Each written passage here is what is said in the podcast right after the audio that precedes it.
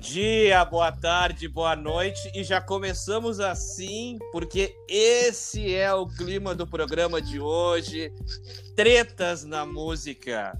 Vamos falar de muitas coisas que aconteceram ao longo de muitos anos aí de, e de aspectos bem diferentes. Tá bem legal o programa de hoje. Peço para vocês que estejam nos escutando que entrem no nosso Instagram. A gente todo todo dia publica coisas lá sobre a música, a história da música, tá bem massa, tá bem legal lá. Então, nos sigam no Instagram, arroba de volta pro som. E estou aqui com esse pessoal bacana, maravilhoso, para fazer esse sétimo episódio. Tanner, Michi, Borba, tudo bem com vocês? Tudo bem, vai rolar o fight hoje então. Vai rolar aquele fight. Yeah! Então tá, vamos, já vamos de início, porque o programa hoje tem boas histórias para contar. E semana passada comecei com a Michelle, hoje eu começo. Ah, um detalhe, gente. Quem estiver nos escutando aí, todos os episódios estão na nossa play. Tem play de todo. Também tem uh, uh, músicas, play, uma play montada pelos guris aí, pelo Tanner e pelo Borba, todo, todo o programa. Tá? Da, da, das coisas que acontecem aqui no programa. Ouçam lá, tá bem bacana. E quem não escutou os outros seis episódios também se deliciem, porque são várias histórias. Borba, por favor, dê o pontapé inicial desse nobre programa de hoje. Senhoras e senhores, então no canto esquerdo do nosso ringue, no canto vermelho, Tommy Lee. E no canto direito do nosso ringue azul, de camiseta vermelha, Kid Rock. Então, essa treta aí, o que, que aconteceu? Em 95, Tommy Lee, Tommy Lee se casou com a Pamela Anderson. É, então, depois de três anos, rolaram alguns vídeos aí que viralizaram pela internet, enfim. Três anos depois eles se divorciaram. É. Vídeos educativos, era o que a, a gente tinha na época, né? tape. né? É. Hum. E se divorciaram três anos depois e a Pamela começou a sair com o Kid Rock. E embora nesse meio tempo ela saía de vez em quando com o Tommy Lee. E hum. lá por 2003 o Kid Rock terminou com a Pamela e tal. Aí o Kid Rock diz que o Tommy Lee ligava para ele do celular da Pamela para ameaçar insultar ele. E aí começou as tretas por aí. E aí eles foram a vias de fato, de fato, foram pro fight mesmo, em 2007, numa entrega de prêmios da MTV. O Kid Rock foi no banheiro e quando ele voltou, tava o Tommy Lee sentado no assento dele. E aí, quando ele reclamou, o Tommy Lee deu um pouco na cara dele e aí eles começaram a treta. Rolou uma Mas briga. levaram quase 20 anos para brigar, é isso? Aham. Uhum. Quase, quase 20, 20 anos, só e acabou na delegacia. É. Mas num evento com uma galera, né? Uma premiação da MTV. É. Eu queria dizer, deixa assim. Né? Porque 20 anos não ia deixar assim. Se não deixar em 20 anos, deixa se pegar, né? É.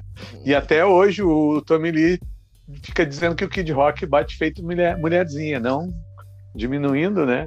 Sim, mas sim. diz que ele bate muito Puta, mal. Claro, é. Falando que nem...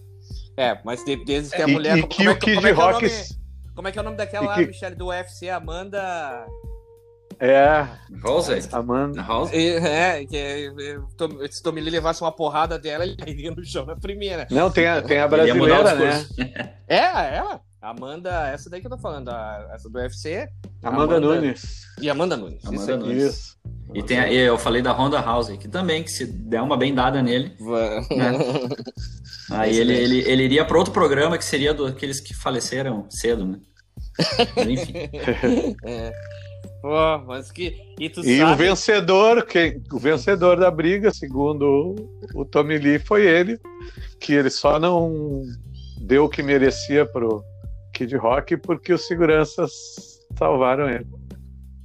É, pá. Eu, eu não julgo, eu não julgo o Tommy Lee porque, enfim, né? Kid Rock, né? não somos aqui a favor da violência, né? Mas. É. É, dependendo. As figurinhas pedem, né? Não, dependendo, né? Tem uns que pedem, é. né?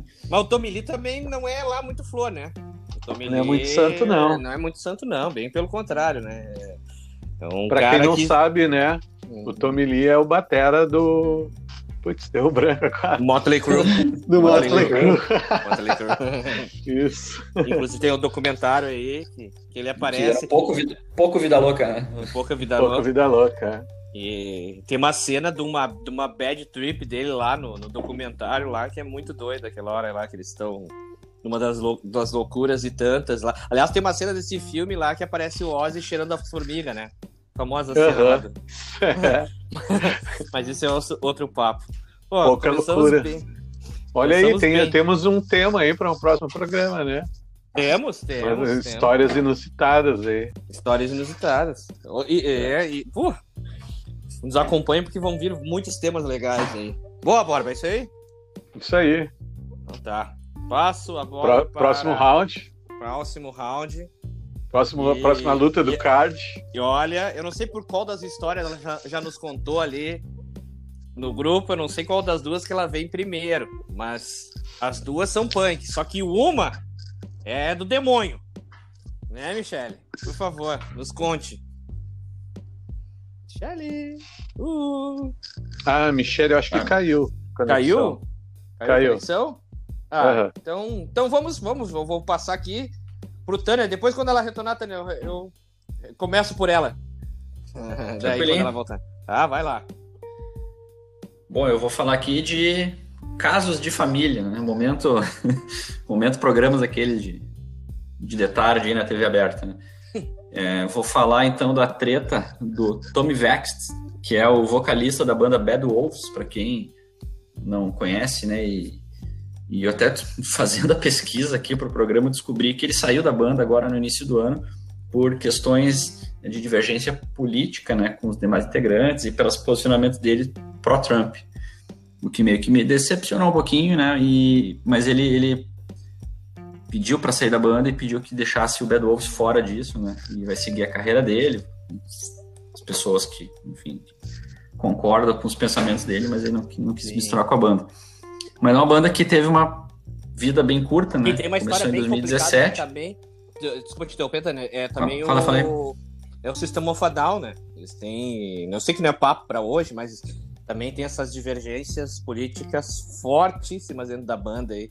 Já geraram muitos problemas né, Mas vai lá, continua, só para não. Mas, mas, a treta aqui não foi política, né? Na verdade, o Bad Wolves é uma banda que teve uma uma vida muito curta, né? Formado em 2017, com vários ex-integrantes de outras bandas, inclusive o Tommy Vex era vocalista do, do Snot, por exemplo, que, uma banda de metal lá no início dos 2000. E, e eles ficaram famosos, né, com o cover de Zombie do Cranberries, que inclusive a Dolores ia gravar e ela faleceu, né, no, uhum. noite, assim, né, na virada da noite. No outro dia ela ia pro estúdio grava, gravar e colocar a voz dela né, no cover. Mas enfim, é, ele tem uma treta com o irmão dele, tem um irmão gêmeo. Daí esse irmão gêmeo tentou matar ele em 2010. o Tânia falou com uma tranquilidade. Muito Foi uma. Então, eu vou dizer que não teve. É, o tema aqui bem é treta, sossegado. mas não teve. É, bem sossegado. Não, não teve nem treta, não teve nem chance, porque o que aconteceu, isso é bem retratado no clipe da música Remember When, que é do primeiro disco deles. É, e ele simplesmente ele chegou na casa dele, porque tinham invadido a casa dele, ele foi lá ver o que tinha acontecido, o irmão dele estava meio que escondido de arapuca e bateu com uma, um pé de cabra na cabeça dele. Deixou ele desacordado e ainda seguiu agredindo com ele no chão, então quer dizer, não teve briga. Né? Não, não teve não briga. Teve. Tânia, deixa, deixa eu só te interromper uma coisa. Michele, tá por aí já de novo conosco? Oi, caralho. Tá aí. Opa! Borba, tem que botar o pi. Tem que botar o pi aí, Borba. Olha a treta aí, hein? É. Vai lá, Tânia, continua. Michele tá na área, já deu pra ver. Mas então, e, o, e nessa história aí da, desse, dessa agressão, tentativa de assassinato, o, o Vex teve que ir depor contra o próprio irmão.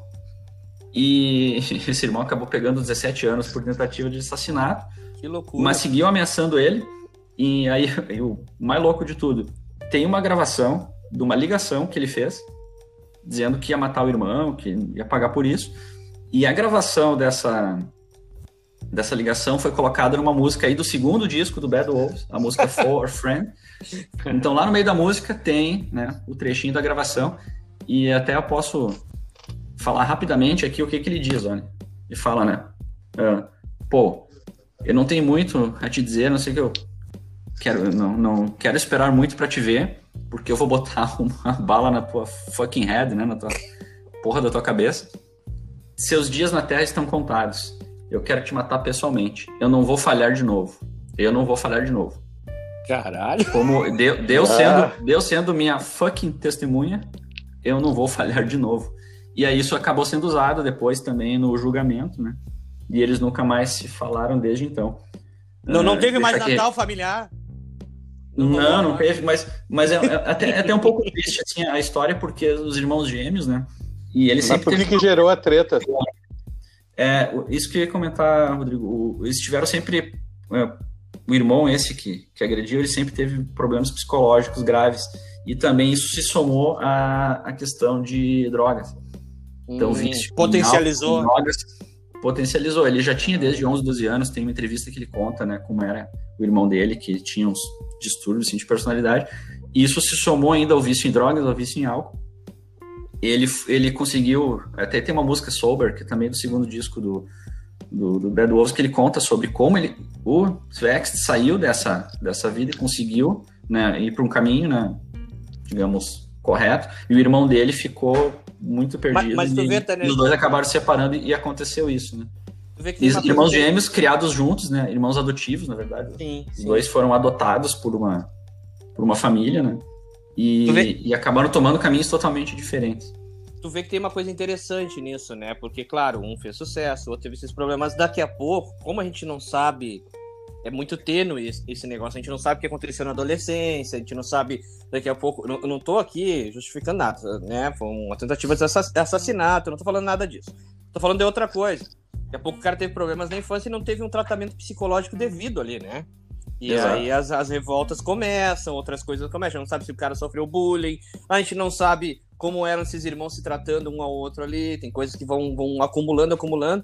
E quando não são bem tratadas, cara, e ainda mais que potencializam com drogas, dá nisso aí. É, e, e é tem uma passagem da música, da música Remember When, que ele fala, né, que quando eles eram jovens, né, ele queria ser como o irmão dele. Né? É? E aí Pô. fala, se eu soubesse lá atrás, né, como seria, né? Se eu soubesse lá atrás como seria, que é uma parte do, do refrão da música, assim. As, as músicas do Bad Wolves são bem introspectivas, assim, muito da experiência do vocalista, que Sim. teve também seus problemas com drogas e tudo mais. Mas é, esse caso específico é retratado nessas duas músicas que estarão na playlist do programa. É isso aí. Baita, baita, baita história. Baita, triste história, mas, mas muito bem. Tra... Legal que ela, ela não traz ela aqui, eu não. Eu sabia mais ou menos, porque tu já tinha falado uma vez e tal, mas é, mas é legal que tu traga, traga ela aqui. Muito bom, até para as pessoas saberem desse outro lado. Boa! Agora, Michi, tu Agora. vai dizer. Tu vai dizer caralho de novo? Não, mas eu vou contar. Vou contar uma história tensa. Tirem as crianças da sala. Tá. É, uma, uma história maiores de 18. Triste, não, não é triste nada. Não. É punk, não é nem punk, é metal, né, Michelle? É. Uh, então, sobre o Mayhem, sobre os integrantes da banda Mayhem, o Varg Vickers, né, que é um, um, fascista filha da puta, mas vamos falar dele porque a história é muito Olha, foda. Olha, hoje ela tá vindo de palavrão. Ô, Michelle, só Oi? uma pergunta. Tem algum fascista que não seja filha da puta? Não, Boa. não, né? Não, não, não. É uma redundância. Boa. É um pleo, não é uma redundância pela NASA. Isso. um... Se é fascista, não precisa nem nos ouvir. Pode desligar aí. Tá, continua. Pode. Então, a banda ela sempre foi totalmente inocente, né? Eles faziam, eles meio que ajudaram a fundar lá o black metal norueguês. E era totalmente estranho o show com o, o Dead, aquele vocalista que se suicidou. Uh, chegava no palco com, com as roupas que ele enterrava e depois retirava elas do buraco para usar no palco com, com vermes e umas coisas assim que ele gostava dessas coisas. Ele também inalava um saco com um bicho morto dentro, com um, umas aves mortas, assim, ele gostava de sentir a essência da morte. Então, ele se suicidou. O Eurônimos, que era o guitarrista da banda, fotografou ele morto e teria supostamente ingerido um pedaço do, do, dos miolos do cara. Pra, pra saber como é que era. E, uma banda tranquila, né? Bem tranquila, uma história uma bem. Banda, uma banda na boa. Bem de boa. e tem também a teoria de que ele teria feito colares com os pedaços do crânio do falecido. E distribuído entre os membros da banda e alguns amigos. E a foto que ele tirou do cara morto com o cérebro estourado virou capa de um álbum deles de 95. Em 93 o Varg entrou no, na banda. Entrou no, no Mayhem, né? E ele e o Euronymous meio que criaram uma rivalidade, assim. Um queria. Michi, deixa, ah. desculpa, é, é, só para as pessoas entenderem. O Wagner entrou no lugar do vocalista que faleceu. Não, não, não, não é isso, Thiago. Não. Não, não é isso? Não, o Varg é baixista. Não, mas, não, mas, é, mas é que tá. É que essa parte da história tem que falar. É, pra não. Senão fica no ar, assim. Isso, sim, não. É, eu é. pressupus que soubesse, mas enfim, ele era baixista, entrou ali. E o, ele e o Eurônimos, que era o guitarrista, né? Então, baixista e guitarrista ficaram nessa de, de, de, se odiar aí, de criar uma rivalidade, até que chegou aos vidros do Varg uma história de que o Eurônimos queria matá-lo e filmar, para fazer um filme, sei lá. É, isso tudo na versão do próprio Varg, né?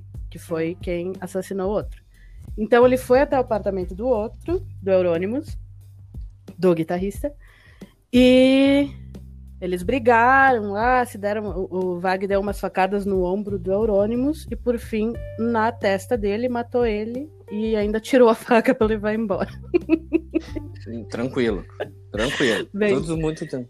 É, mas ele, segundo o Vag foi uma. Sossegado. Um, é, um tentou matar o outro e aí ele foi legítima defesa. Segundo ele, foi uhum. legítima defesa. Mas claro que. Ficaram se punheteando. Daí, na hora lá, quem, quem ganhou, ganhou. Isso. É. e isso tudo está documentado no filme Lord of Chaos, que, segundo o Varg também, não conta a história correta, assim, mas dá para dar um. Uh... Nunca saberemos. Uma noção. Isso, exatamente. Talvez tenha rolado coisa pior, né? E a gente não vai saber. E, é. e no, o filme é bem, bem trashzão, assim, mostra várias coisas. Isso, e no filme, inclusive, quem faz o Euronymous é o Harry Calkin, irmão do Macaulay Culkin. Que o Thiago Isso, é fã. E sou, sou, Macaulay Culkin, eu sou Macaulay Culkin já da fase decadente, é o melhor ainda. Ele fez uma banda, inclusive, de, de Velvet Underground, só que com comida no lugar da música. Então ele regrava todas as músicas do Velvet Underground, só que com versões de comida. é... Mas enfim, pô, é, essa história é, é, e o Maine já eles sempre foram uma coisa meio dantesca, né, Michelle? Porque eles queimavam igrejas. É, o Wagner tinha esse movimento um, anti-cristianismo assim bem denso, que ele ia lá tacava fogo em umas igrejas muito importantes. É, e, e é, o filme é legal, mas o filme é aquela tensão do início ao fim, é metal, né? Tem mostra esse, esse, esses primeiros movimentos do metal dali da Escandinávia, né, no final dos anos 80 e tal, com tudo, tudo como era a cena, a coisa toda.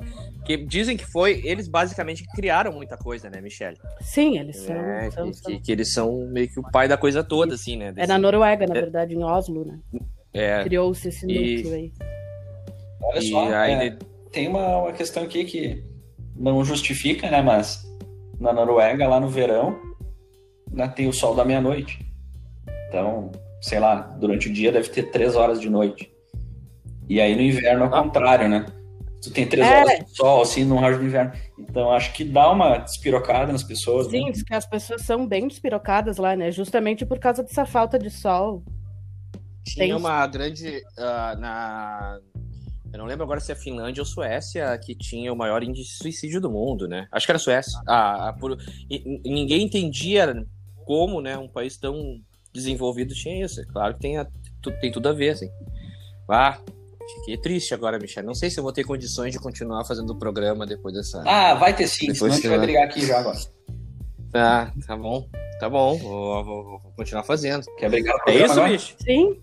É isso. É, é isso. Bem, bem, resumidamente. Muito bem, muito bem, muito bem. Ah, vai ter meio na, na, na, lista, Michele, na playlist do Tanner. Ah! Yeah. Então tá, vamos continuar aqui. Eu trago para vocês aqui também uma história tão tranquila quanto a da Michelle.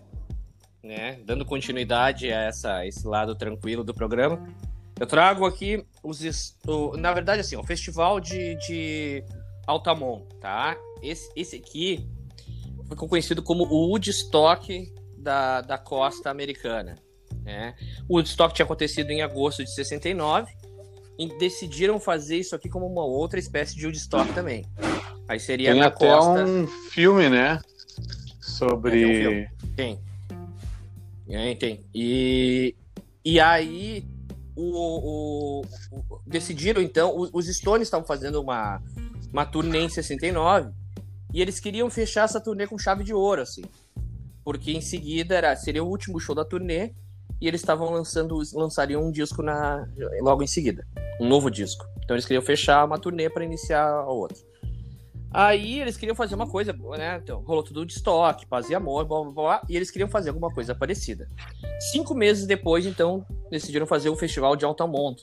Quem indicou para fazer foram os caras do Grateful Dead, né? Que era uma banda que na época tava estourada e tal, tal, tal, tal. Então eles meio que disseram para os estudantes, façam isso, façam um festival assim, assado, tentem achar um lugar e tal, para fazer um festival de graça, gratuito. E aí, baseado, baseado em tudo isso, e também num show que tinha sido feito em Londres, de graça, eles resolveram, vamos fazer. Aí eles começa tudo errado, que eles tentam um lugar em São Francisco, que foi onde. É, era tipo um, é, o Golden Park, é tipo o Central Park de, de São Francisco. Assim. E eles tentaram, porque aconteciam vários shows, mas daí já não. O pessoal do governo local não, não disse: não, aqui não vai ser feito nada. dessa maneira que vocês querem, não vai rolar. E aí eles começaram a tentar outras coisas e tal, e acharam um autódromo chamado Sirius Park. Um autódromo Sirius Park. Aí fecharam com esse autódromo. Só que os caras exigiram um milhão. Sabiam mais ou menos o que tinha acontecido, né? No lance dos estoques e tal. E que apesar de ter sido paz e amor, deu muito prejuízo, né? Sujeira e etc. Os caras exigiram um milhão de dólares, que na época, hoje já é dinheiro. tô falando de 69, vocês imaginam.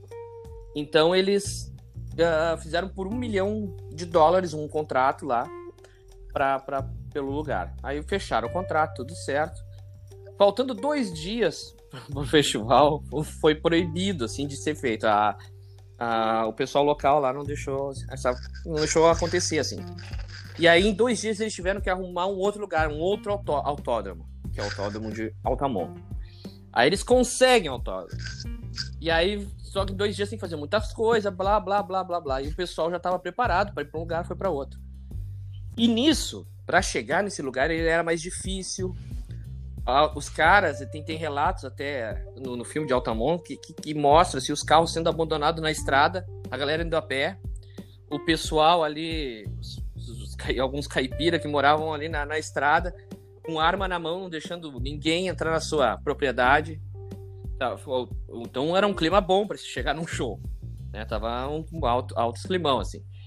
E aí, mas, mas a coisa já era um pouquinho diferente, assim, com, com todo esse, esse, esse lance que já não era muito legal que estava acontecendo anteriormente, assim, tinha, tinha alguma coisa no ar, assim, que não estava legal. E, e aí, os Stones têm a brilhante ideia de colocar os Hells Angels no para fazer a segurança do, do evento.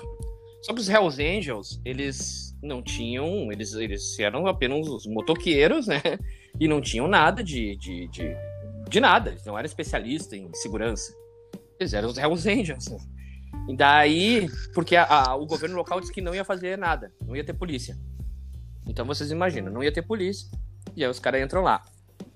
Começa, chega no dia do festival, tá todo mundo lá, chega os caras com 50 motos no meio de uma galera. A galera tava no, né, deitada, atirada e tal. E chegam os caras passando a moto, as motos, assim.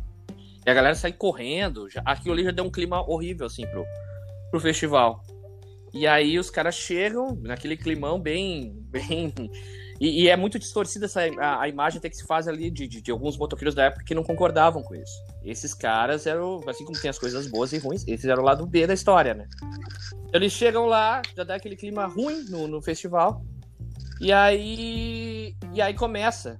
Eu tô aqui, tô encurtando a história ao máximo porque ela é muito longa. Aí começa o Santana a tocar e já dá uma briga. Os cara, um dos caras do Zelzinho já chuta lá a cara de um chuta mesmo, literalmente a cara, isso aparece no filme.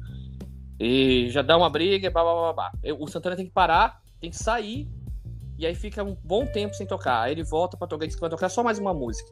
Porque ele sentiu que, tava, que a coisa tava desandando. Ele toca só mais uma música, termina. E assim vai indo, vai indo, vai indo. Nisso tem um show do Jefferson Airplane, né? A banda Jefferson psicodélica Airplane. famosa. Uhum. É. É uma banda psicodélica famosa na época lá, até o Red Hot fez uma versão, uma das músicas dele. Aí eles vão tocar. Opa! Cortou a voz aí, Thiago. Cortou, cortou, voltei, voltei, voltei, voltei. Tô aqui. Tá. Tá, vambora, seguindo. Aí o, o Jefferson Klein vai tocar e nisso ele, ele, ele está tocando o, um dos integrantes se joga no meio do público porque vê que um dos Hells Angels tá batendo no, em uma pessoa lá do público. E nisso vai, vai. Ele vai lá, tenta separar e o Hell Ranger bate no cara do, da banda. Né? Ba dá, dá, dá, uma porrada no cara da banda. Nisso ele, ele passa mal, cai no chão e, e desmaia. Aí a vocalista, a, a Grace, ela começa a pedir. Começa a pedir para os caras pararem e dizer, olha, tá todo mundo errado aqui e tal, vocês, vocês têm que parar, né? E o clima é horrível. E aí ela, ela, ele, um dos Raulzinhos pega o microfone da mão dela e diz assim, tu vai tomar no teu cu. Literalmente são essas palavras, né? Ele diz isso para ela, a vocalista da banda. Olha isso, né? E aí, enfim, eles terminam o show, eles não terminam, não tocar tudo, saem. Vai, vai, vai, vai. Aí chega o Grateful Dead seria o penúltimo show da noite. Eles descem do helicóptero do lado do festival, sobem no, no, no, no, no palco, e aí nisso ele sobe assim do lado e vê aquele clima horrível e diz: Nós não vamos tocar. E volta pro helicóptero e vão embora. E aí nisso aí eles acabam acaba tendo que tocar os Stones. Aí os Stones estão se preparando e aí começa então o show para fechar tudo isso que eu contei. Começa durante todo o show dos Stones tem um monte de problemas, problemas, problemas, problemas, para, volta, porradaria, problema, para, volta e vai indo e os caras sobem no palco, pedem pro o, o, o Mick Jagger, eles fazem uns discos pela boca. E aí vai indo. E nisso o Mick o, o um clarão no público e aí um cara, é, um, um, cara, um negro que tava com uma namorada branca, ele, ele dizem que ele, os caras começaram a provocar ele, provocar os caras, os Hells Angels começaram a provocar ele, em, em, em face dessa namorada branca. E aí ele puxou uma faca, desculpa, ele puxou uma arma pros caras, pro Hell Ranger, meio que pra, se defender. E nisso, Deus, um dos Hells Angels deu uma facada nesse negro, que é o Meredithian Hunter, e aí uma facada no tórax e outra nas costas. E aí ele e terminaram jogando uma lata de, na cabeça dele, né? Esmagando a cabeça dele. E isso os histórias não estão sabendo de nada, eles estão tocando. Só que seguinte, já tinha dado muita treta. Era ter, não, não, nem pra eles ter subido no palco. Era pra eles ter terminado o show já. E aí acabou o cara indo pra. Pro, né, faleceu, morreu e tal. E ficou essa história marcada. O, os Stones parando, to, toda hora no show, terminaram no fim o show. Uh, isso eu não tô contando o que aconteceu durante o show, que foram várias coisas. Uma mulher uh, nua apanhou dos Hells Angels. Até um cachorro passa na frente. Essa imagem é muito famosa. Um cachorro passa do palco, uma coisa insólita. Eles estão fazendo show, o cachorro passa, assim. E... e foi o único momento de paz, na verdade, desse show deles, foi esse cachorro. E aí termina o show, e aí os Stones têm que sair, essa até é uma das imagens do filme, eles saem como se estivessem fugindo. Eles sobem rapidamente no helicóptero, o helicóptero voa assim, e aí é assim que acaba o show dos Stones em Altamont. Essa, esse é um dos shows, se não o show mais cheio de, de. Porque morreram outras duas pessoas, uh, duas por, por uh, dentro do saco de dormir, porque passou, se eu não me engano, uma moto por cima deles, e uma outra que caiu num tipo numa vala. Isso com tudo aconteceu lá. 300, estima-se que tinha em torno de 300 mil pessoas. E que aconteceu isso aí. Então, ali, Até dizem que esse foi o fim do famoso Paz e Amor dos anos 60. Dezembro de 69. O último Paz 6 e Amor. 6 de dezembro. Isso aí. Esse é o show de Altamont que acho que, que teve pouca treta. É. Tem, eu não me lembro o nome do, do DVD que tem esse. É, é não, tipo tem um vários. documentário, assim. Tem vários, tem vários. Se tu botar Altamont é, Concert, tu acha uhum. aí, e tal, é. tem vários. Tem. Tudo é retratado. Ah, o, o, mais louco é que no outro dia, isso no dia 7 de dezembro de 69, foi lançado o disco dos Stones. Olha o nome, Larry Bleed. É, que, e, e, essa que é a trágica coincidência, que por sinal é um grande disco. E o que mais, na verdade, magoou, que foi muitos anos depois, os Stones na época uh, não queriam ser os culpados e bababá, mas foram, foram. E o que mais magoou a família do Meredith Hunter foi que os Stones demoraram não sei quanto tempo para pedir desculpas. Bancaram, faziam, fizeram algumas coisas lá e tal mas para pedir desculpas demoraram muitos anos. E aí o Kate Richard até fala que ele se arrepende muito disso, blá, blá, blá, blá, blá, na biografia dele. É isso. Tá? Me estendi bastante, mas é que eu acho que esse é um caso, o meu, o meu outra história vai ser curtinha. E esse acho que é um Teve caso cinco que... rounds essa luta aí. Teve, teve. tá? Agora tá te rindo, né, Michelle? Tá te rindo, né? De tá canto. Te rindo. Vai, de canto. Só de desaforo eu não vou passar pro Tânia, eu vou passar pra ti. De novo. Vai. Chorão e Champignon. Chorão. É, o Chorão ele teve treta com várias personalidades da música, né? Com várias, vários artistas. Que ele era bem explosivo, usava umas drogas pesadíssimas. E o Champignon era bem parecido com ele. Então eles. eles ah, acho que. Não sei se vocês gostavam tanto quanto eu, mas para mim foi eu, eu, uma grande eu diferença. Tenho, eu tive minhas divergências com o Charlie Brown, mas eu sempre achei uma puta de uma banda. É uma puta, do... era uma puta de uma banda. Né? É. é. E o Champignon tocavam, tocavam baixo aqui. Um monstro, muito, um monstro, muito, um monstro. É. Um dos Olha, mais. É um dos maiores baixistas da história do rock brasileiro. Eu não tenho dúvida em dizer isso. Um monstro, um monstro, é, um animal. Por eles serem tão parecidos, eles acabavam se desentendendo, né? Volta e meia eles estavam brigando. Até que o Champignon e o resto da banda deixou o Chorão sozinho lá com o nome da banda, né? Ah. Foi um tempo ali, o Champignon montou uma banda com Júnior Lima, Peu Souza, ex-guitarrista da Pit, que também se suicidou em 2013, né? Foi um, uma sequência. Sequência, né? É. Que loucura. E um outro vocal que eu não lembro quem era gravaram em Los Angeles, tocaram no VMB, fizeram um alto. O André Kisser tocou, não foi? Verdade. O André Kisser tocou, é? O nome da banda era 9 Mil Anjos. Bem, bem interessante a banda. Podia ser o nome da banda do Borba, esse nome. então, em 2011, eles conversaram, se encontraram, acabaram se, se entendendo e decidiram voltar com o Charlie Brown. Foi muito, muito foda ver eles juntos de novo, né? Charlie Brown! Desculpa, não, eu não resisto. Durante um show, durante um show, o Chorão xingou o Champignon, né? Começou bah. a dar um discurso lá, falou que tinha acabado o dinheiro, ele voltou pra banda. Esse vídeo é bem triste, né? É, triste, aí o, o Champignon larga o baixo e sai.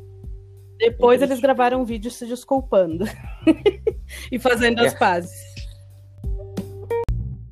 Em 2011, eles se encontraram, conversaram, voltaram com Charlie Brown. Depois tiveram esse desentendimento do show, onde o Chorão xingou o Champignon, uh, o Champignon abandonou o palco. Depois eles gravaram um vídeo se desculpando. E eles estavam de boas. Esse a... vídeo tem, tem a exposição no YouTube, para quem quiser isso. ver. É bem, é bem triste esse vídeo aí. É. Tem uma olhada aí. Quem, quem, eu tô falando quem ainda não viu, né? Mas imagino que as pessoas já devem ter visto. Isso. E eles estavam de boas, assim, o relacionamento deles, até o chorão. Tem alguém overdose, batendo. Né? né? Até o, é. até o chorão ter overdose e ser encontrado morto uns dias depois. Dia 6 de março, recentemente, inclusive. Isso, Nós 6, estamos gravando 6, isso. 6 de março de 2013. Uh, deixa eu ver, em setembro, É, em setembro, o Champignon comete suicídio. Seis meses depois, exatamente. Isso. E de uma maneira que até hoje também é meio, meio estranha, porque ele ele sai com a. Quer dizer, não é que suicídio sempre vai ser, mas eu tô falando dessa maneira porque ele sai com a mulher, e os dois jantam, retornam, e depois ela só ouviu, né? O tiro, ele se trancou no ah, quarto. É, no estúdio e se matou. Isso, no estúdio, né? Isso. E infelizmente, né, cara, uma banda que se dissolveu em seis meses com, os, com, esses dois caras absurdamente talentosos e de gênios fortes, né? Apesar de parecer que o Champion, ele, ele não sei, ele podia ter algum, né, alguma coisa, mas Champi... não parecia ter um O Champignon, um né? não, ele tinha também. Era mais é, tranquilo tinha. que o Chorão, né? O Chorão era o Axel Rose brasileiro. e o Champion será que seria o Slash assim, no é, sentido É. Porque e, o Champion e, estava também abalado por conta do suicídio do Peu Souza, que tocava com ele, né?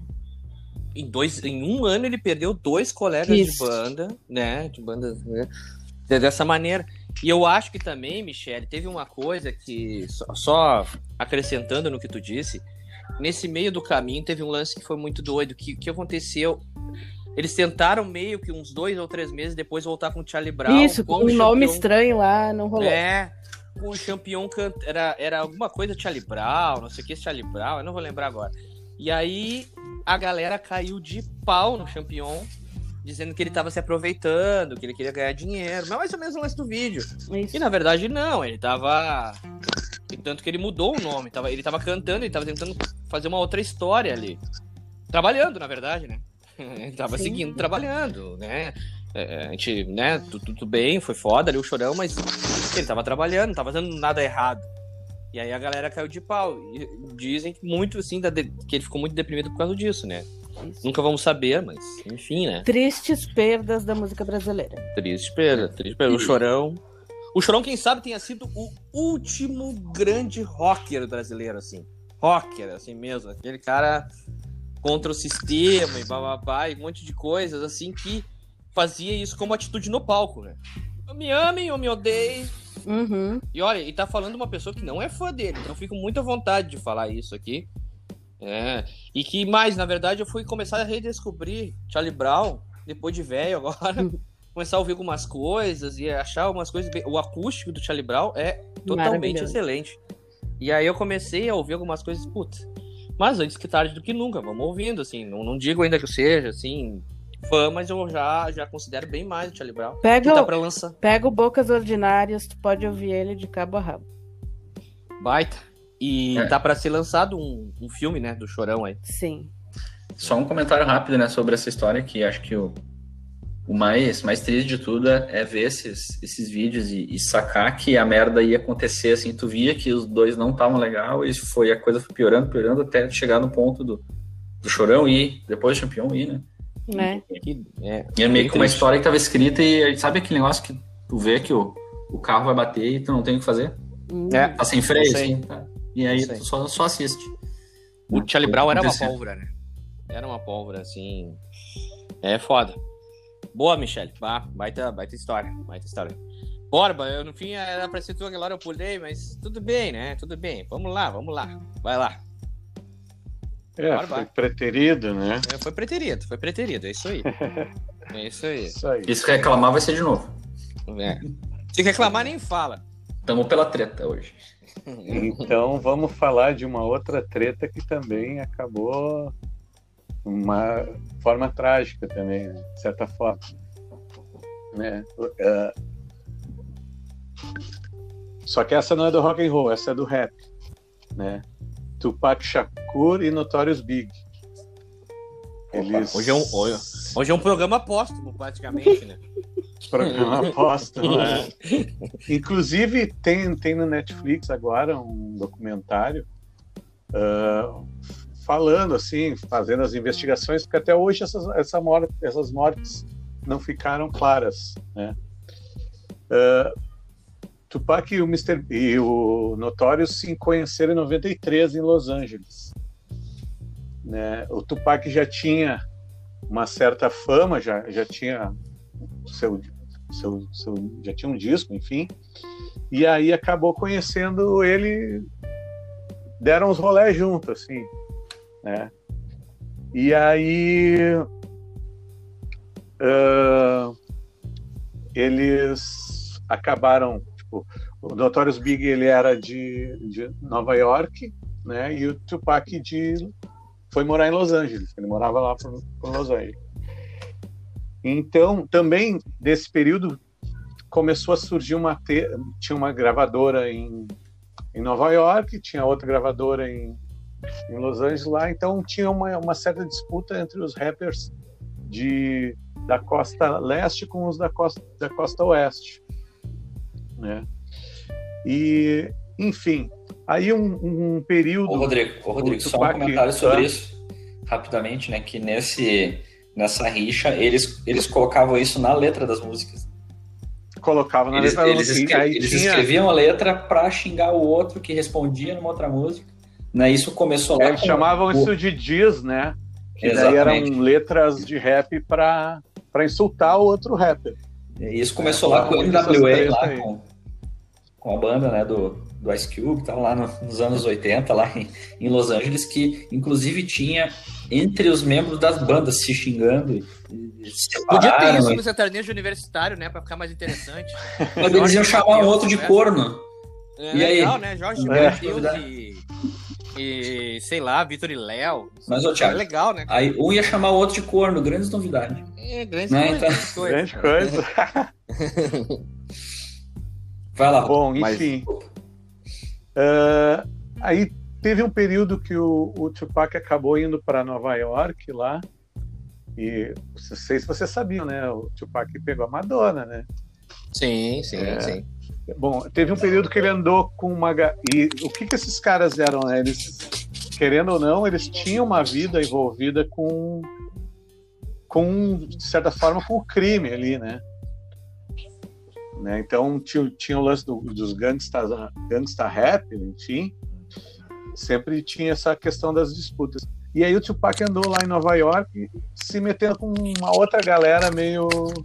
Tem alguém comendo um bombom aí. Uh, se envolvendo com uma galera Já? meio barra pesada, assim, enfim. Que. E aí o, certo dia o Tupac foi convidado para ir gravar com um cara que pertencia à gravadora também que o, o Notorious trabalhava e aí quando ele chegou tinha uns caras fardados de militar tal enfim e era mais ou menos que aquela galera aquela turma se vestia né aí quando ele chegou lá e o Tupac tinha o lance do, da ostentação né usava joias e tal uh, enfim como alguns rappers gostavam de ostentar ouro, diamante, enfim. Ele, esses caras tentaram assaltar ele, ele puxou a arma para se defender e os caras deram vários tiros nele. Ele acabou não morrendo, mas daí ele conseguiu subir a escadaria até chegar lá no, no, no estúdio onde estava que estaria lá o dono da gravadora, estaria o Notorious Big também, e diz que eles olharam com uma cara de surpresa, enfim. Só que eles não. Né, um tempo depois, o Notorious Big lançou uma música que parecia dar a entender que. Os caras sabiam da os parada. Os caras sabiam da parada. E o, uhum. o Tupac também ficou meio decepcionado e tal. Por, né, ele começou a achar que os caras estavam envolvidos com aquela treta dele lá. Sim. Os caras ter tentado matar ele. Uh, um pouco antes de acontecer isso, né, o, o Tupac ele tinha com, essa outra galera que ele estava andando lá em Nova York, ele conheceu uma guria e eles foram para um hotel lá e essa guria acusou ela, ele e outros caras de terem estuprado ela. Ele, então, logo depois, tanto que ele foi para o julgamento com todo remendado lá, porque ele tinha sido baleado nesse, uns dois, três dias antes, em função dessa. Do, do, do, do que aconteceu aí, dessa tentativa de assassinato. Né? Então, E aí o que, que aconteceu também? Uh, esse cara que andava com ele, ele o, o, Tupac tentou botar, jogar a culpa para cima desse outro cara, né, do estupro lá, enfim. Sim. Então tem uma suspeita que pode ter sido esse cara que tentou armar para o Tupac levar esses tiros lá no estúdio, enfim. O famoso cala a boca. É, cala, é. Tá. Mas aí o que acontece? O Tupac achava que não, não tinha sido um simples assalto parecia que os caras estavam com raiva dele, né? E só que não tinha evidências, né? Ele disse que achava que os caras não tinham ido lá para roubar. E aí ele acabou preso um tempo por essa questão do estupro e acabou ficando sem grana, tal, enfim. Aí um cara de uma gravadora meio gangsta assim, lá de, de Los Angeles, pagou a fiança dele, ele começou a se associar mais com esse cara aí, que era o tal de Suge Knight, né? Que ele, era dono, dono do selo Death Row Records, né? Então ele foi lá, financiou, pagou, era um, uma fiança super alta, era milhões a fiança do Tupac lá. Ele acabou uh, pagando a fiança, tal, enfim. Só que daí o, começou a rolar a treta de o Tupac começou a fazer letras falando do, do do Big, né, dando a entender. Um tempo depois ele pegou uma ex-mina que era do Notorious Big, aí fez uma música, tinha comido a mulher do, do Big, né, não, não nessas letras, mas meio, meio que subentendido assim. E aí começou a rolar a treta das, das músicas, do, dos insultos entre eles, assim, de aumentar a rivalidade, né? E aí um dia ele rolou o lance de, tipo, eles chamavam de um, tipo um drive-thru da morte, assim, um negócio assim. De, ele parou na sinaleira e parou um carro do lado e metralhou o carro do Tupac. E aí, um tempo depois aconteceu a mesma coisa com o Notorious Big. Então, eu, eu até eu hoje está meio é. obscuro é. assim. Não, não sei e... se foi ou foi um ou foi outro, Agora tem teorias dizendo que foi esse cara da gravadora lá, o, o Knight, esse.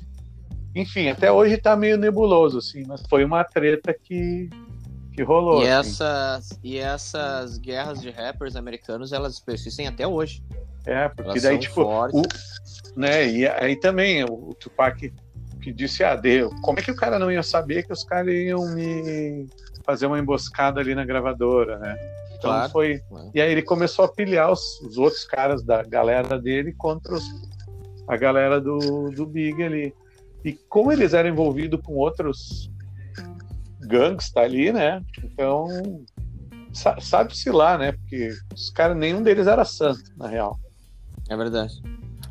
Briga é, de gente é, grande. Enfim. E, pô, é, essa, essa história. E tem, tem no Netflix, né, Borba, o filme aí.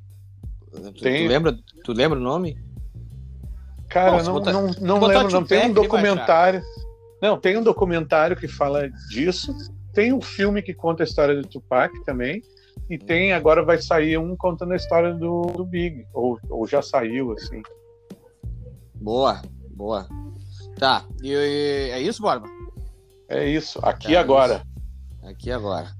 E eu vou terminar a minha parte aqui, porque o Tânia vai encerrar o programa. A minha história é, é curta, e dessa vez não, não envolve essa coisa aí que a Michelle faz aí, diabo e fogo na igreja, o Borba matança entre rappers e tal, e Tanner morte entre irmãos, essas coisas aí. É, o meu é mais. É, é, é até meio bizarra essa história aqui. É uma treta entre o Paul McCartney e Michael Jackson. O que aconteceu? O, o, Michael Jackson tinha, já tinha feito sucesso, estava fazendo um sucesso gigante no terceiro disco dele, é, que é o Off the, Wall, Off the Wall ali de 79, e já estava bombado e tal. Bom, já tinha passado Jackson 5, ele estava na carreira solo. Um belo dia, Paul McCartney estava no seu rancho, né, na Escócia, porque tem uma fazenda na Escócia há 250 anos já, Estava lá na sua seu sítio, sei lá, fazenda, chácara. Tava lá tranquilo. E aí te, o, o, o Paul e alguns artistas na época tinham o famoso telefone privado, que só poucas pessoas tinham o número desse telefone, acesso, não tinha em lista telefônica nenhuma. Então, quando aquele telefone tocasse, a coisa era séria. Aí, aí liga, isso é muito engraçado, porque tem uma entrevista do Paul, o Paul tá, tá na, na, casa e tal, daqui a pouco liga alguém, ele atende o telefone e diz, uh, alguém, uh, do outro lado da linha, alguém, ah, quem tá falando? Quem tá falando? Aí, aí o Paul McCartney até ah, é, é Paul. E aí o cara do outro lado da linha, ah, aqui é Michael, né? Diz que é Michael. Aí o Paul, que Michael? Jackson! E ele contando isso é muito engraçado. Parece É, aí o Paul McCartney disse, e aqui é o Paul McCartney. aí daí o Michael Jackson disse, ah, pô, eu queria falar com você e tal. Daí eles começaram, ah, queria fazer uma parceria com você. O Michael ficou com o pé, o Paul McCartney ficou com o pé atrás no início, né? Imagina, ele, ele, porque nisso, pô, o Jackson já tava fodão, assim, né? Enfim, aí fecharam lá uma parceria e tal. Uh, e aí eles, eles para gravar duas músicas. Uma, uma entraria no, num disco do Michael Jackson, outra entraria no disco do Paul McCartney. Então eles gravam lá Girls Mine, né, que entra no Thriller, em 83, faz um sucesso.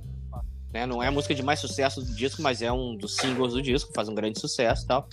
E aí, no mesmo ano, um pouco depois ali, é, uh, Say Say Say, do Paul McCartney, com o Michael Jackson, é Say Say Say. Essa faz um sucesso estrondoso. É e, muito enfim, esse clipe, né? Clipe muito bom, é muito, muito bom. E, e, tudo muito bem orquestrado pelos dois. Então, essa parceria poderia ter sido uma parceria muito rentável por muitos anos. Pensava até em fazer um disco junto dos dois. Aí, o, o, o, Michael Jackson tinha uma graninha, uma pequena graninha.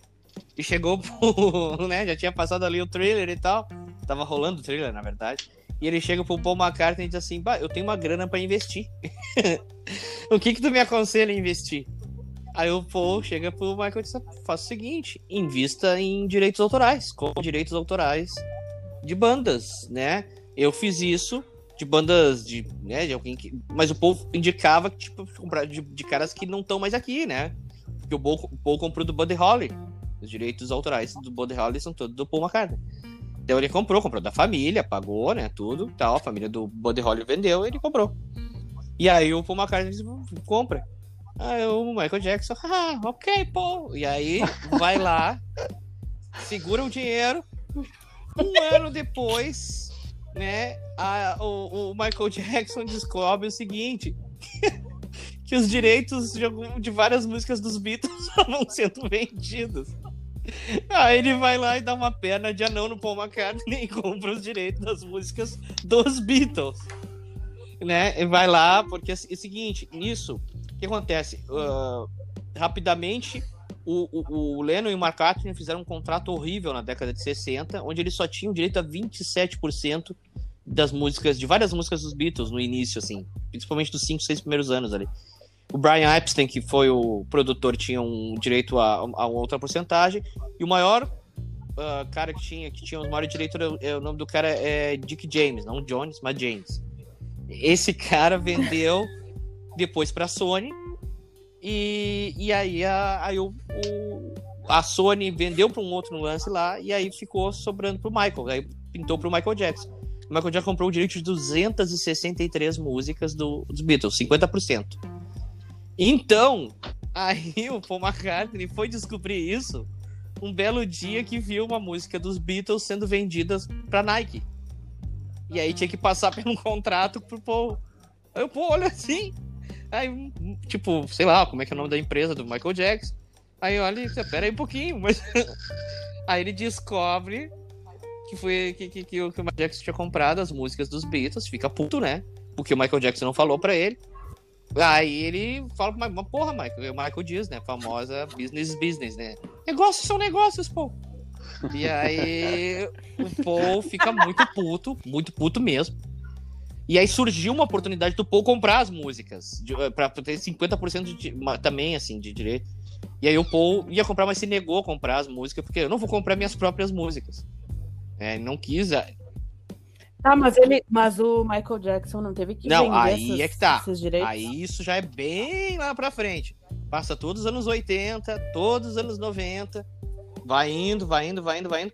E aí o Michael Jackson já tava malito, né? Aí a Sony compra de novo do Michael Jackson. A Sony compra. E aí o, o, o Paul tinha um contrato com a Sony. E aí, quando a Sony compra, o Paul diz que ela é, vocês agora eu quero as músicas de novo pra mim. E, e, e, quando eu digo Paul aqui, é que o Paul é muito, é muito ligado, né? aí uma outra história e tal, mas ele é muito negócio, essa coisa de, é, ligado nessa coisa de negócios. Óbvio que daí teve o dedo da Yoko também, né? Que cuida dos direitos e tal. E essas músicas são só as músicas assinadas pelo Lennon e pelo McCartney. Né? Então o Michael Jackson comprou. Isso é. Só comprou, foi direto, ganhou, obviamente, uma bela de uma grana, né, né? Com os direitos autorais e etc, etc. Aí a Sony recuperou. Hoje já tá, já tá. Esses direitos autorais basicamente se dividem entre a família da, da ali da Yoko e tal, do, do, do Lennon e do Paul McCartney. Tem coisas também do George Harrison, óbvio, do Ringo também. Mas é isso. Aí levou um chapeuzão. o Paul levou um chapelaço. Coisa mais uma linda. coisa, do... o, foi o Paul McCartney que empurrou o Michael Jackson dentro do tanque de, de Pepsi lá. Ah, é, tem. não, mas não deve ter sido isso. É, ou essa é outra, é outra treta. É outra, outra treta. É, mas, mas a Lili já tinha comprado. De repente foi o pensamento do Paul McCartney ter queimado. Mas, mas uh, o legal é que o seguinte, um pouco eles, eles, eles demoraram. Essa treta foi tão, é tão doida no cenário da música que o Paul ficou muito magoado com o Michael Jackson durante 200 anos. Aí, nos últimos anos de vida do Paul McCartney, eles. Do, desculpa, do, do, do, Michael Jackson, eles sim, se, é, é, meio que fizeram as pazes, assim, selaram tanto que tem uma. Logo quando o Michael Jackson morre, o Paul fala, dá uma entrevista bem triste, assim e tal. Mas um pouco, uns tempos antes, eles já tinham feito as pazes e provavelmente uma, uma outra ligação do, do, Michael Jackson com o McCartney, né? Mas eu sei que eles fizeram as pazes e terminaram bem, assim, a, a relação em vida ainda. Esse é o talarico, é isso, foi, talarico de música que nunca tinha visto, né? Ah? Eu já vi o talarico que o cara que rouba a mulher do outro, né? Mas o talarico é, de música. De música é... impressionante, né? Levar. Um... Não, e o melhor é o seguinte, né? Que o Paul compra lá, Michael. Ah, então tá, deixa comigo. E que nem eu disse, né? O, Michael, o, o Paul McCartney sempre foi cuidadoso com os negócios, né? Só que parece que o Michael Jackson foi mais naquele momento ali. Mas acabou não sendo pra carreira, né? O Michael Jackson acabou gastando tudo, né? Em muita coisa, muita porcaria aí. Mas foi isso. Botox, Botox. também. Aliás, a gente, a gente, tem que fazer um dia um programa só do Michael Jackson, né? Pra contar muitas coisas, assim. Quem tem sabe muitas um dia, histórias, é. Muitas histórias. O Michael Jackson é um ser ímpar na, na música. Mas é isso. Essa, essa é a história. Ah, e tem um, um, um detalhe que, que no meio dessa história toda, Uh, depois enfim, poderia ter feito um disco e tal, tinha planos para isso. O Michael Jackson se reuniu um, tempo depois, já brigado com, com o Paul, se reuniu com o Fred Mercury. E essa é uma história lá do B também, que era pra fazer um disco. Só que o Fred Mercury uhum. não gostou muito com o Jackson. Diz que eles tiveram umas brigas aí e tal. E aí o Fred Mercury disse. O Fred Mercury disse o seguinte: que o Michael Jackson era muito esquisito. Claro, ele levou um animal silvestre. Estúdio. Essa estúdio. história aí a gente conta outra hora, mas é só pra fazer esse parênteses. Você imagina que tranquilo, né? Tá o Fred Mercury lá, aí leva um animalzinho. Hi, Fred! I'm my animal. tá, é isso aí. Tanner, termina então esse programa de brigaçada. Então tá. Vamos fechar então com algumas brigas aleatórias né, do, do rock nacional. E Ixi, vai falar do Thiago. não, não vou falar. Não vou falar do, de pessoas que estão presentes aqui, né? A gente só fala pelas costas, né? Então. então o Batera não tá. No momento que o Thiago não puder participar, a gente conta as histórias. Boa. Mas, enfim, vou falar primeiro do Garotos Podres, que teve uma briga bizarra após um show em 2012.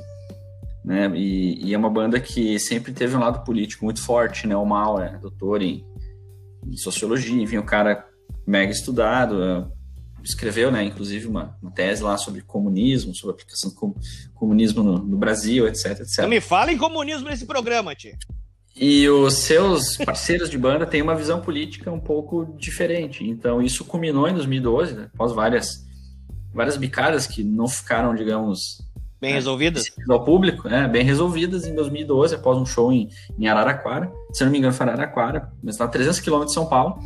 Teve essa briga, os integrantes foram embora, deixaram o mal lá sem dinheiro, sem ter como voltar, enfim. E aí a banda acabou. O que que aconteceu? A banda Garotos Podres seguiu, né, com essa posição mais à direita, né, com seus integrantes uh, que enfim, não são originais, mas que estavam lá desde o início, que quando a banda começou a fazer sucesso lá no metade dos anos 80. E o Mal criou a Satânico Dr. Mal e os Espiões. E que acabava tocando música do Garotos Podres também. Então acabou tendo dois Garotos Podres, né? Digamos, um com o nome oficial, né? E outro alternativo do vocalista, do criador da banda. Então essa, essa treta, ela... ela e persiste ela até marcante. hoje. E, e, é um meio que um retrato do, do que vivemos hoje com a nossa política também, da polarização e tudo mais. E o Sucata, né, que é um dos integrantes do Garotos Podres, o mais bizarro disso, ele se candidatou a vereador né, em São Caetano do Sul, nas eleições de 2016, pelo Patriotas, né, que é o partido do Cabo da Ciolo. Então, é... Cara, é, os caras têm uma música, os caras têm uma música, Vou Fazer Cocô, e se candidato pelo Patriotas do Cabo da Sion, não. Aqui, ó. É, e, e, e o Papai Noel velho batuta, né? Papai é, é. E o cara se candidata. Né? Mas enfim, Ô, as Tânia, políticas Tânia. são desses outros integrantes, né? Tânia, contra aborto, porco... contra equidade aquele... de gênero, enfim. Aquele porco capitalista. Pois é. parece que eles mudaram, parece que eles mudaram de ideia, né? Com o passar é, do tempo. É. Tá né? E aí, falando tá de outras, outras tretas aleatórias, também teve a própria separação do Matanza em 2018. Onde a banda, a banda seguiu com os integrantes originais, né? Essa, essa história pra mim é, é bizarríssima até hoje, cara. E o Jimmy, e o Jimmy né, se juntou com outros notórios músicos aí, gente do Angra, né, do, do Corsos, enfim, e formou o Jimmy Rats, que acaba fazendo turnê meio que celebrando as músicas do Matanza. Então também tivemos dois Matanzas né, entre aspas, ao mesmo tempo tocando e, enfim, coisas bizarras que acontecem, desentendimento de integrantes que não conseguem se reconciliar, né, e acabam seguindo suas carreiras de forma Ô, Tanner, né, de forma estranha, assim, e meio que ferindo, né, o legado da, da banda, né. Não, Fala, e desculpa te interromper, te interromper, Tanner, tem um nome de uma banda, tem um nome do Matanza, agora que é Matanza alguma coisa. É o Matanza Inc. Olha isso, cara. Que era é o Matanza, mas não é o Matanza, mas é os integrantes do Matanza sem o Jimmy. Mas na verdade quem escrevia, né, quem fazia toda, toda a composição da banda, toda a ideia da banda é do guitarrista, né, que ficou na banda, sim, sim, na Matanza sim. Inc. O Jimmy, digamos, era o frontman, né, era o cara que era a cara da banda, né, e fazia o trabalho de bastidor, de estúdio, né. Então eles não se reconciliaram, se separaram, né. E, e... Eu e a Michelle vimos o último show do Matanza em Porto Alegre. É verdade. Maravilhoso. Show. E, e, falando no Jimmy, é um cara tranquilo, assim, né? Tem uma treta é. dele com o Odi Ferreira no Rock Go. Que pra mim é. Ai, mas pra mim, pra mim é fake. Não pode ser verdade, Não pode ser verdade. mas é muito né? Mas pra quem, pra, quem não, pra quem não sabe, né? O... Eles vão entrevistar o. Tem é, tem no YouTube, eles vão entrevistar o Di depois de um jogo e ele começa a falar, não, que o Jimmy só tem cara de brabo, que ele né? Que ele não é tudo isso, não sei o quê, e ele vai chegando, ele vai chegando e fala, como é que é? E aí ficam os dois se encarando, para mim foi fake. Também teve uma treta do Jimmy com o pessoal do Rock Go, que também dizem que é fake, que é mais para promover lá o programa que o Jimmy apresentou na MTV. O Rock Go era meio. é, mas, Michele, mas tem, uma, tem uma que não é fake, que é o do Nazi. Lembra, Tânia? do Nazi do Ira? Conta aí, conta aí. É, o, o, o, o, tá rolando o Rock Go e aí tem, o, tem um gol. E aí é dito que a bola foi para fora. Ah, do VAR? O primeiro ah, VAR da história. É, o primeiro VAR. E ele fica louco, louco. A bola não entrou. Ah, ele fica muito puto. Mas, cara, é um o Wolverine brasileiro. O Wolverine brasileiro. E aí ele fica louco, o Nath fica loucaço, assim, parece que ele tá até meio, né, tem, tomou alguma substância ali. Cara, ah, não é passava no antidoping. Não passava no antidoping. Bah, eu vejo esse vídeo, assim, porque ele fica, aí fica louco. Tanto que os caras são obrigados a dar um gol. Eles dão um gol assim, e ele ficou, ele queria bater, os caras tiveram que segurar aquela aí, não era fake, até porque foi um dos, foram os primórdios do Rock Go e tal. Bom, o Rock é, Go é um negócio legal da gente falar aqui, né? Teve muita era legal. O próprio Tony Garrido, né, recebeu o apelido Chiliquenta porque ele brigava com todo mundo lá.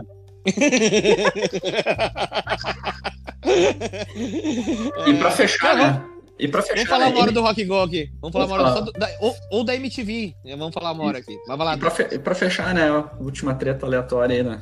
Da música brasileira foi o músico, entre aspas, Dado Dolabella versus João Gordo.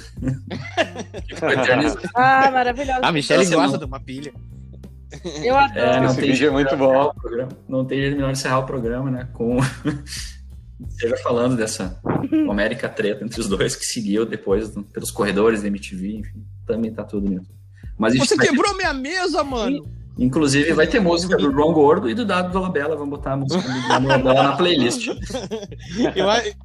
E o João, o João Gordo também brigou com o Chorão. É verdade, é verdade. E muito, muitas vezes, muitas vezes ele se pega. essa história, a, a, eu não sei, quer, quer falar, Michele? Não, é, eu, eu falo em, em 30 segundos. Eles se encontraram num, num MTV Brasil, tá? E aí eles, o, o Chorão pegou e, e falou que o. mais ou menos a coisa do Dado Dolabella, eu escutava teus discos, e agora tu tu, tu, não é mais contra o sistema e tal. E aí ele foi lá e pegou, foi atrás de uma faca, o João Gordo foi atrás de uma faca para esfaquear o Chorão nos bastidores do EVMB. E aí, enfim, acabou vindo a turma deixa disso, mas depois eles fizeram as pazes, né? Mas a melhor parte dessa dessa dessa aí do Chorão com o Dado da Labela é quando ele se quebrou minha mesa, mano. Aí ele olha aqui. Que, que é isso, mano? Você quebrou minha mesa. que, que é isso? Quebrou minha mesa? Sobe dali! É, Sim, o cara bom. foi pro programa com uma corrente e uma machadinha, né? Tá, e a gente não pode aqui, né, gente? A gente, a gente, a gente dedica esse programa, já que falamos tantas vezes do Chorão, a gente dedica esse programa ao Chorão, que fez um carinho na cara do Marcelo Camelo um tempo, um tempo Ai, atrás, então esse programa. Não, e qual foi o motivo? E qual foi o motivo? Carinho muito bem. O motivo, o motivo foi porque. Uma propaganda. O Marcelo Camelo foi falar a mesma coisa que o Chorão disse pro João Gordo. O Marcelo Camelo é. disse pro Chorão, né? E ah, ele tinha se vendido. Mas se vendeu, fez propaganda de refrigerante. Aí foi lá e fez o que várias pessoas aqui nesse programa né, gostariam de fazer também, não, não vou citar nomes. Mas foi lá e deu uma bosta no Marcelo Camelo. Que coisa. Muito bom, cara. que programa, cara. Esse programa é muito bom. Muitas, muitas histórias aí. Ó, legal, gente, legal. Vocês têm. Ó, nos últimos dois programas a gente não fez isso, tia. Vocês têm. Eu sei, vou pegar desprevenido, a gente não combinou. Ah, vai vou. pegar desprevenido. Então, o, o, Tanner, o Tanner, que é um cara que sempre tem uma música, que é um cara que sempre. Sempre tá ouvindo coisas novas ou velhas, enfim, mas é um cara ligado. Por favor, tem alguma música para indicar no final do programa? Cara, tem. O... Na mão. Não, não, tem a versão de Jealous Guy, que eu vi recentemente, foi lançada recentemente pelo Black Rose, então do John Lennon, música. Pô, legal, legal. Não ouvi ainda, não ouvi, legal. Que é a música que o Joey Ramone disse que gostaria de ter feito na vida. Cellos Guy. Vai, Tatânia, muito bom. Borba, tem alguma música aí? Perdida, Stone Temple Pilots. Pô, Pô essa música. Admito que eu não, eu não conhecia essa música, cara. É, ela já assim... é sem o Scott Weiland, né? É com outro vocalista. Música cara linda, que era linda, do linda. Dry Cell e tal, e participou do, acho que The Voice ou American Got Talent, algum desses programas assim. E... Um violãozão. Ba uma baladona, sim. Baladona, baita música. Vou te pegar desprevenida, Mish? Tudo bem, tudo bem. Vou indicar uma música de uma mulher. Claro, hoje, né? boa. Pelo, pelo, pelo Dia Internacional da Mulher. Que é o dia que estamos gravando. Hum, deixa, deixa pensar. Vai pensando, pensar. Eu, vai pensando aí. Não, Não vai, já pensei. Já pensei. Lítio do Evanescence. Boa, que. Essa, essa não. Eh, desculpa a minha ignorância, mas essa não tá naquele disco que eu falei para ti, que tava completando 18 anos, não?